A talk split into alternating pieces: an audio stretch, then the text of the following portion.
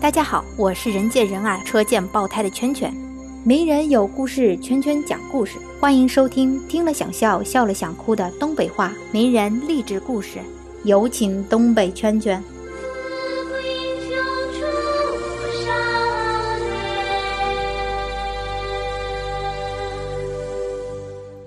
大家好，今天东北圈圈给你介绍个人儿，他的名字叫卓别林。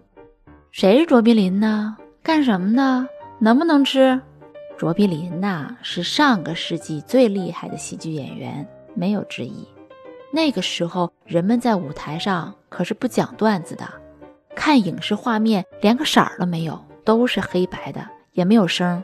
对，就咱们说那哑剧，哑剧你知道吧？你想想看，看哑剧能把你乐得嘎嘎的，这个就是卓别林大师的成功之处。卓别林从小就特别乐意参加学校的活动，是活动积极分子。有次学校组织合唱团，小卓别林就想试试两把刷子，报名参加这个海选。完蛋了，跑调了，咋整啊？没选上，哎，老难过了。这个事儿过去了一段时间，一天中午，大伙儿都闲着没事儿，小卓别林就即兴给大家说了个段子。这一说不要紧。这家给同学笑的哈哈的，一个个捂着肚子趴桌子上都爬不起来了。老师也跟着笑岔了气儿了。后来老师就说：“小卓呀，你这个虽然歌唱的不好，但是你演的好呀。合唱团不行，要么你试试戏剧社吧。”哎呀，这小卓别林这下可高兴了，蹦高的回家就跟他爸爸妈妈说想参加学校的戏剧社。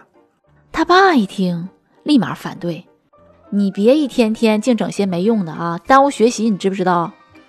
你看他爸这强硬的态度，小卓别林一下就瘪茄子了。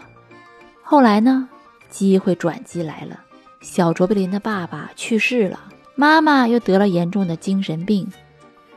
哎呀，这也太惨了。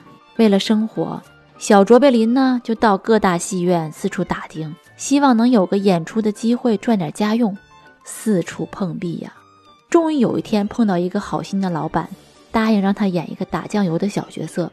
然而这个剧非常的不成功。虽然这个剧不成功，但是影评界的评论却很有意思。比如《热带时报》一边吐槽这个剧，一边却说有一个角色弥补了这个剧的缺点，那就是报童桑米。以前我们都没听说过这个孩子，但是可以预见，在不久的将来就会看到他不凡的成就。很多年以后，卓别林终于成了了不起的大腕儿。听了这个故事，你明白了啥道理没有？卓别林成才是因为他过早的面对了生活的艰辛，在面对艰辛的同时，也获得了没有家长管束的自由。他可以自由发挥特长的时候，又赶上了好的机会，得到了广泛的认可和表扬。对一个人一生的成长来说，自由和被人欣赏绝对是必要的阳光。这一缕阳光，即便非常纤细，也能使跌入黑暗的孩子看到走向成功的希望。